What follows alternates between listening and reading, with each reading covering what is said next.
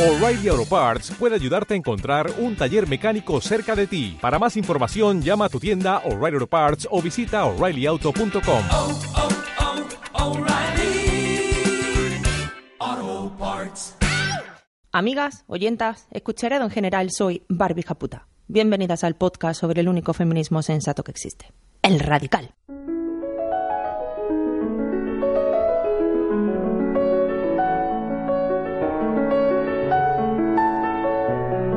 Radio Japuta, el podcast que sueña con la revolución feminista violenta. Venimos armadas, ávidas de lágrimas, hartas de correr y de contárselo a la almohadera callar.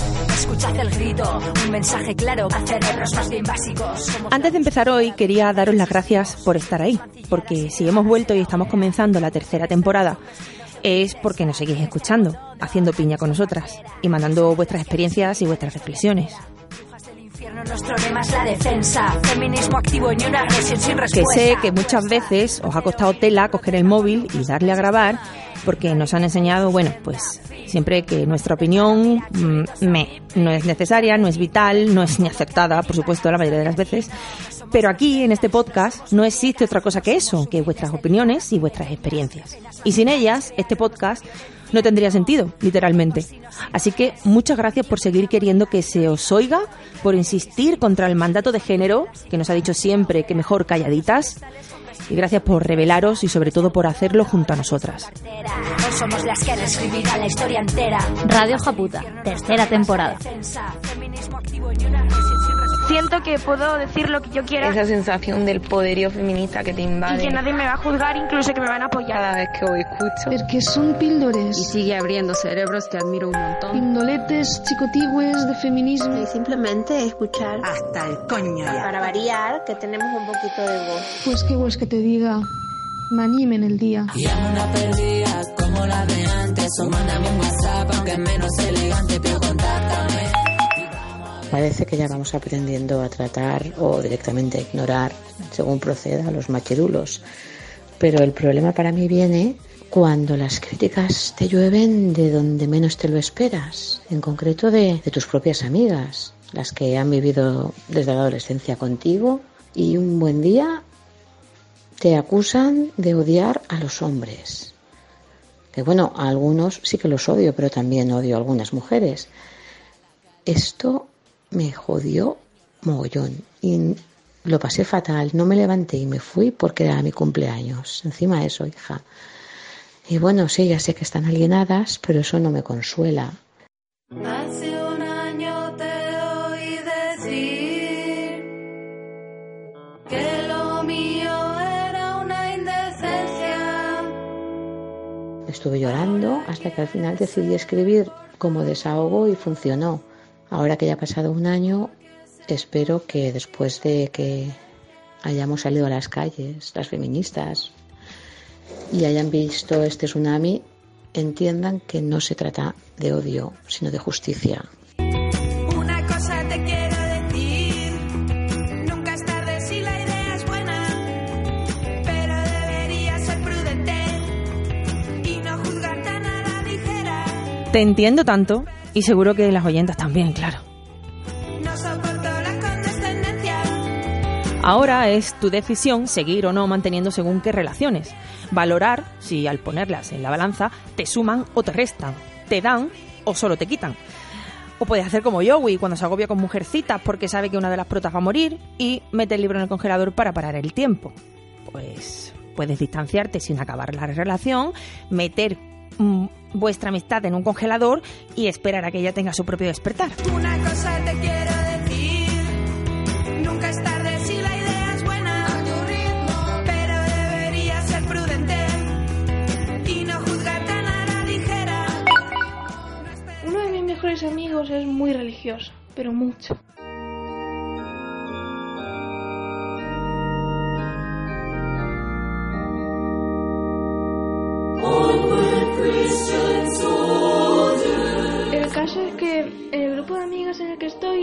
Es el único chico. Entonces hablamos habitualmente sobre feminismo, derechos de la mujer y demás. Patriarcado y cosas así. El caso es que el otro día estábamos hablando sobre estos temas cuando salió el tema del aborto legal. Claro, él se volvió loquísimo y se puso, se puso a decir que ojalá las mujeres que abortan tuvieran mayor pena o igual que las personas que violan. Yo me quedé anonadada. Mi duda es, ¿qué puedo decirle la próxima vez que saquemos este tema para pegarle un zasca en la boca que se calle? Compañera, tu amigo no es que sea religioso. Tu amigo es que es un misógino. Y la única respuesta que merece es no útero, no opinion. Mira, la vehemencia con la que tratan este tema los pacos de la vida tiene un origen muy claro, el machismo. No se puede escupir tanto y con tanta soberbia sobre algo que no van a sufrir en su puterísima vida. Y te hablan así, con ese desparpajo, por un motivo. La prepotencia de creer que pueden decirle a las mujeres lo que deben o no deben hacer con sus propios cuerpos. Aceptar un debate en estos términos yo no lo aconsejaría nunca, camarada. Para entablar una conversación con un tipo sobre el aborto, él tiene que tener cierto nivel ya. Empezar, por ejemplo, la conversación con un sé que no es cosa mía, que yo jamás voy a verme en esta coyuntura terrible, no será mi cuerpo el que sufra los estragos, ni mi psique la que se vea jodida, pero tengo algunas dudas y te agradecería mucho que me las resolvieras. Así sí, así sí, así sí, contesto yo, pero de mil amores. De cualquier otra forma, pues mira, no, porque nos pasamos la vida dando explicaciones e intentando debatir sobre nuestros derechos más básicos con garrulos nivel premium y cada uno de estos encontronazos que tenemos es otra piedra que metemos en nuestra mochila. Así que un poquito de autocuidado, prima, porque la otra opción es echarlo del grupo cuando se ponga en este plan. Amigos religiosos ha sido expulsado del grupo y oye, más ancha que larga, ¿eh? Membrana Slorad, Tener Ahkak. Eh, significa no queremos rosas, queremos derecho. Es en Darilla, marroquí. Radio Japuta, una producción de carne cruda para el diario.es. Y lo digo porque aquí en Marruecos, el día de los derechos de la mujer, regalan rosas. Y te envían rosas por WhatsApp, fotos, vamos. Y todo eso porque es el Día de los Derechos de la Mujer, pero no queremos rosas, es que queremos derechos. No sé si algún día se van a enterar. Me viene Y espero que sí. Necesito vuestra ayuda porque no sé cómo seguir conviviendo con gente que entiende el mundo tan diferente a mí. Por ejemplo, estoy estudiando yoga y hay un hombre que mm, para él el feminismo es primera novedad en el mundo y me trata con un paternalismo superior y, y, lo ve todo tan diferente a mí. ¿Cómo lo hacéis para seguir conviviendo con este tipo de personas que viven, parece, en un mundo paralelo? Mm, yo creo un muro y no sé seguir comunicándome de una manera normal con ese tipo de personas que están totalmente en otra dimensión a la mía. Necesito ayuda, de verdad. ¿Cómo lo hacéis?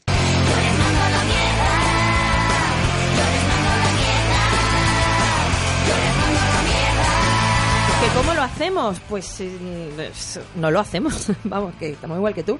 Eh, Rocío y Eva, ¿vosotras cómo lo hacéis? Yo paso página. Es que Eva, Paso- Eva paso es página. sabia. Pero claro, pasa página, pero, pero que eso es muy difícil. o Pasa sea, palabra. ¿Y tú, Rocío? Pues yo no soy nada sabia y me peleo, me peleo, me peleo y no me invitan más luego a las cenas. Así Es que, que- este año he llegado a las vacaciones súper relajada y no me voy a pelear.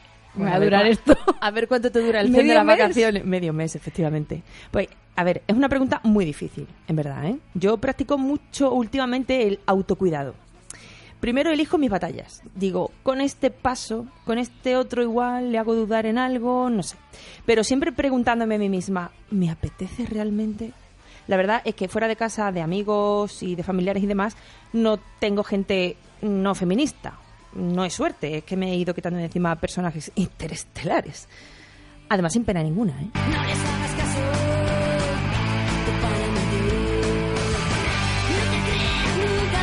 Mi consejo, compañera, es que te escuches. Escúchate. Con quién sí, con quién no. Elige tus batallas y las que elijas las peleas a fondo. O sea, que piensas antes de hablar. Eso, cuando Eso puedas, es, cuando vayas pudiendo, ¿vale? Cuando, a tu ritmo, a tu ritmo. Mi actual pareja, con la cual llevo varios años, al principio de conocernos, pues él afirmaba básicamente que España era un país moderno y que el machismo no existía, que solamente estaba en la cabeza de algunas locas, como yo.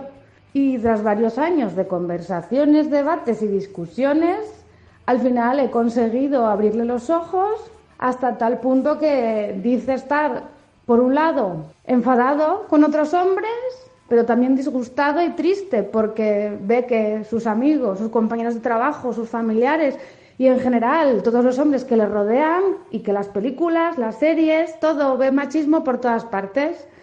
Y por otro lado además se siente solo, es como que es el único hombre feminista que conoce, hasta el punto de decir que igual estaba mejor antes cuando no lo veía como ahora.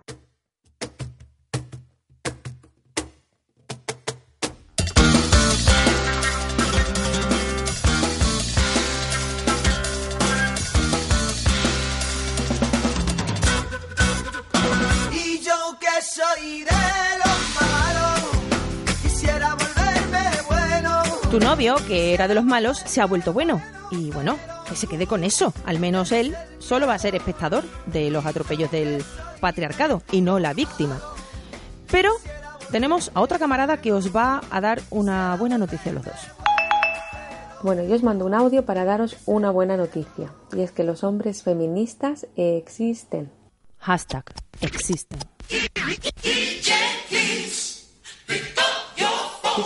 De verdad. Sabemos que no abundan, yo no había conocido a ninguno antes y tengo la suerte de tenerlo como pareja. Tema del reparto de tareas, así muy rápido, simplemente decir que yo trabajo más que él y como él tiene más tiempo, casi todo lo hace él. Yo cuando tengo tiempo, pues sí que hago una parte y si no, pues nada. Vivo con un sentimiento de, de culpabilidad que no me abandonan todo el día, pero bueno. Yo no os puedo prometer que vayáis a conocer nunca a ningún hombre que reaccione así.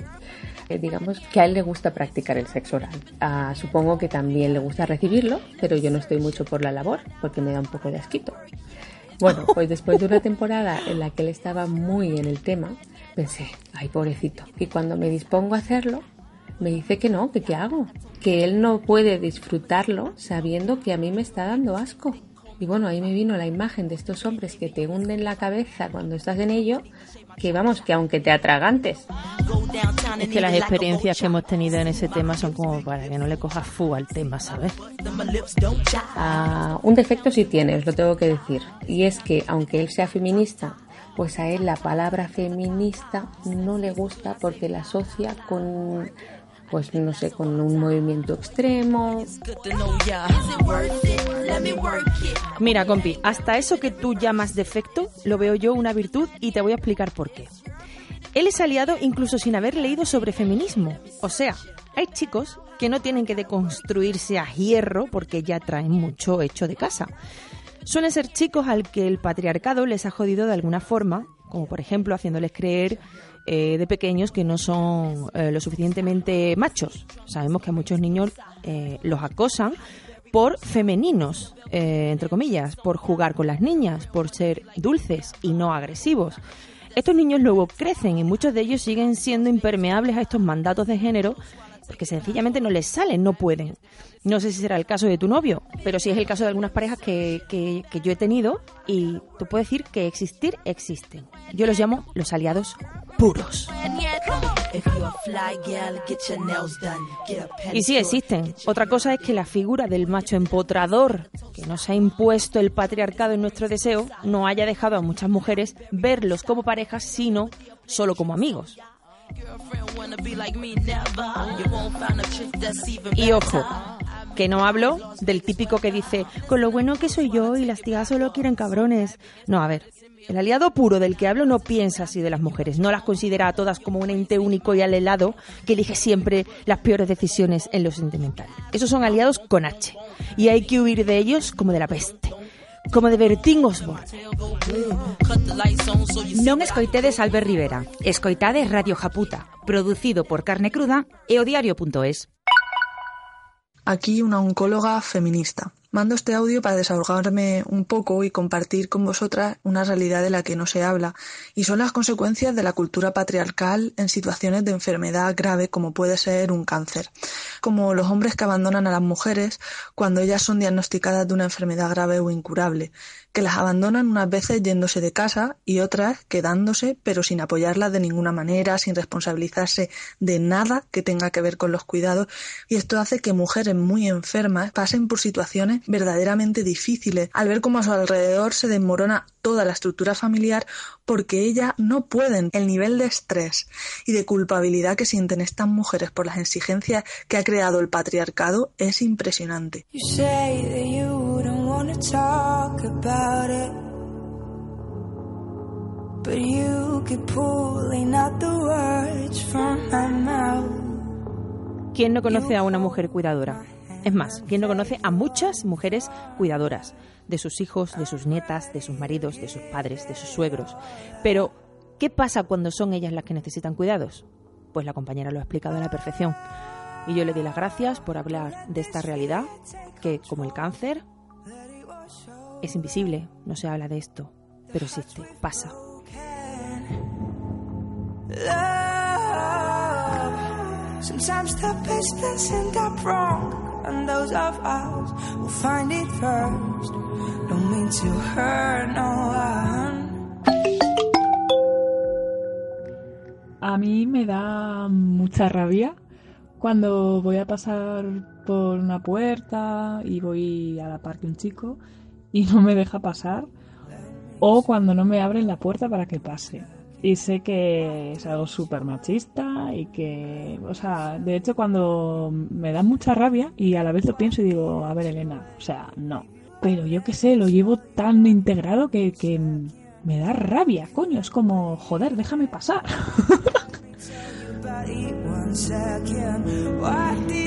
Esta es la contradicción de la oyenta Elena y queremos hacer un programa sobre nuestras contradicciones con el feminismo. Esas pequeñas cosas que sabemos que no son coherentes con nuestra conciencia feminista. Pero aún así, qué complicado. Además mm, de sentirnos mucho más acompañadas con un programa así, nos vamos harta de reír, eso ya os lo digo yo.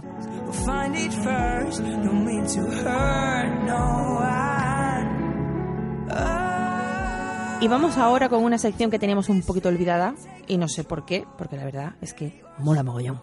Once upon a time in a land far away. Cuéntame otro cuento, otro cuento, cuéntame otro cuento. ¿Me cuentas otro cuento? Cuéntame otro cuento. Soy la cenicienta y he colgado la mopa. A las 12 no me acuestas, me voy a pillar farlopa.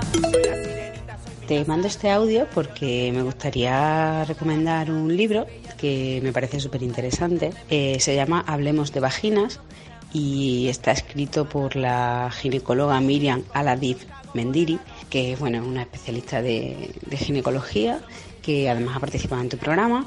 Y Sí, señor. me parece que la perspectiva desde la que habla en este libro es muy interesante porque viene a incidir un poco sobre el autoconocimiento y el autocuidado de una misma y bueno, pues desgrana muchas cuestiones que me parecen muy, muy, muy interesantes. Me encanta Miriam, me estoy leyendo su libro, es magnífico, lo recomiendo. Y además, eh, ojalá una ginecóloga como ella en cada barrio para que nos atienda, pues como deberían atendernos todos y todas, los ginecólogos, no sé cómo deciros, ¿sabes? Que parece que es que es como hay que poner velas, hay que poner velas para que un ginecólogo te trate. Incluso hay ginecólogas que te tratan a la patada, ¿sabes? Y no sé, estamos hablando de una cosa muy íntima, muy importante y como que nos sentimos muy vulnerables abierta patas ahí en el potro, ¿sabes? No sé, un poquito de cuidado, un poquito de cariño, un poquito de Miriam. Hola Barbie, aquí las XL.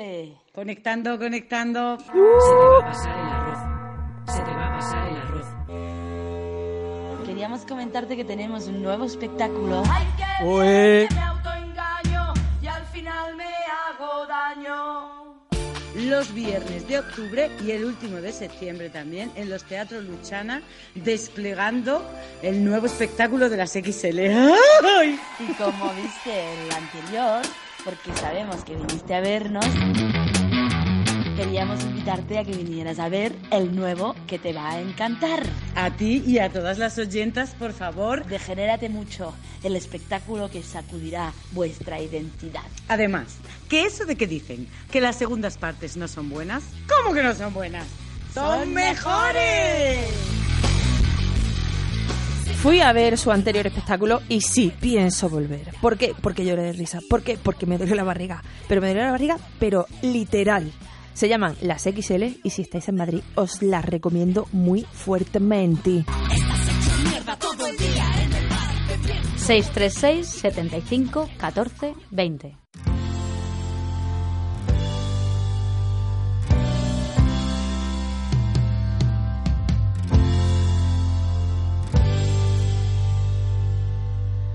Paseaba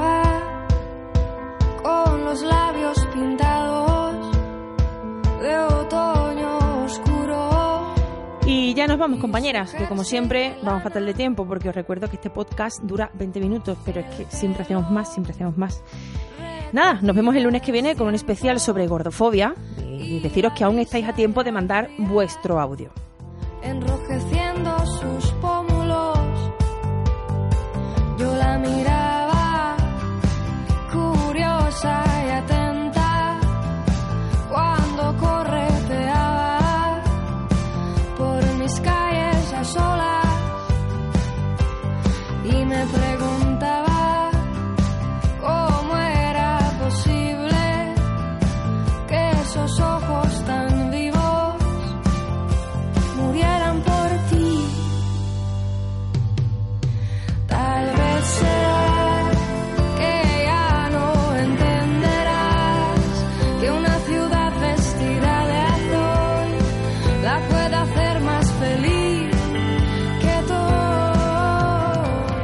Os dejamos con Izaro y su canción Delirios. ¿Cómo era posible que esos ojos tan vivos murieran por ti?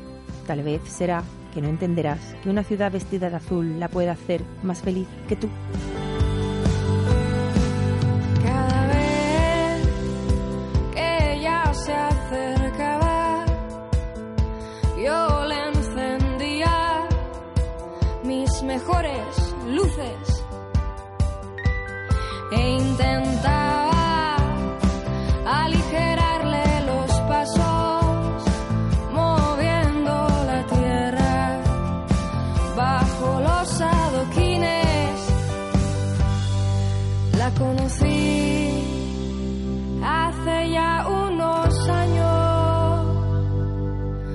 Paseaba por el puente con sus botas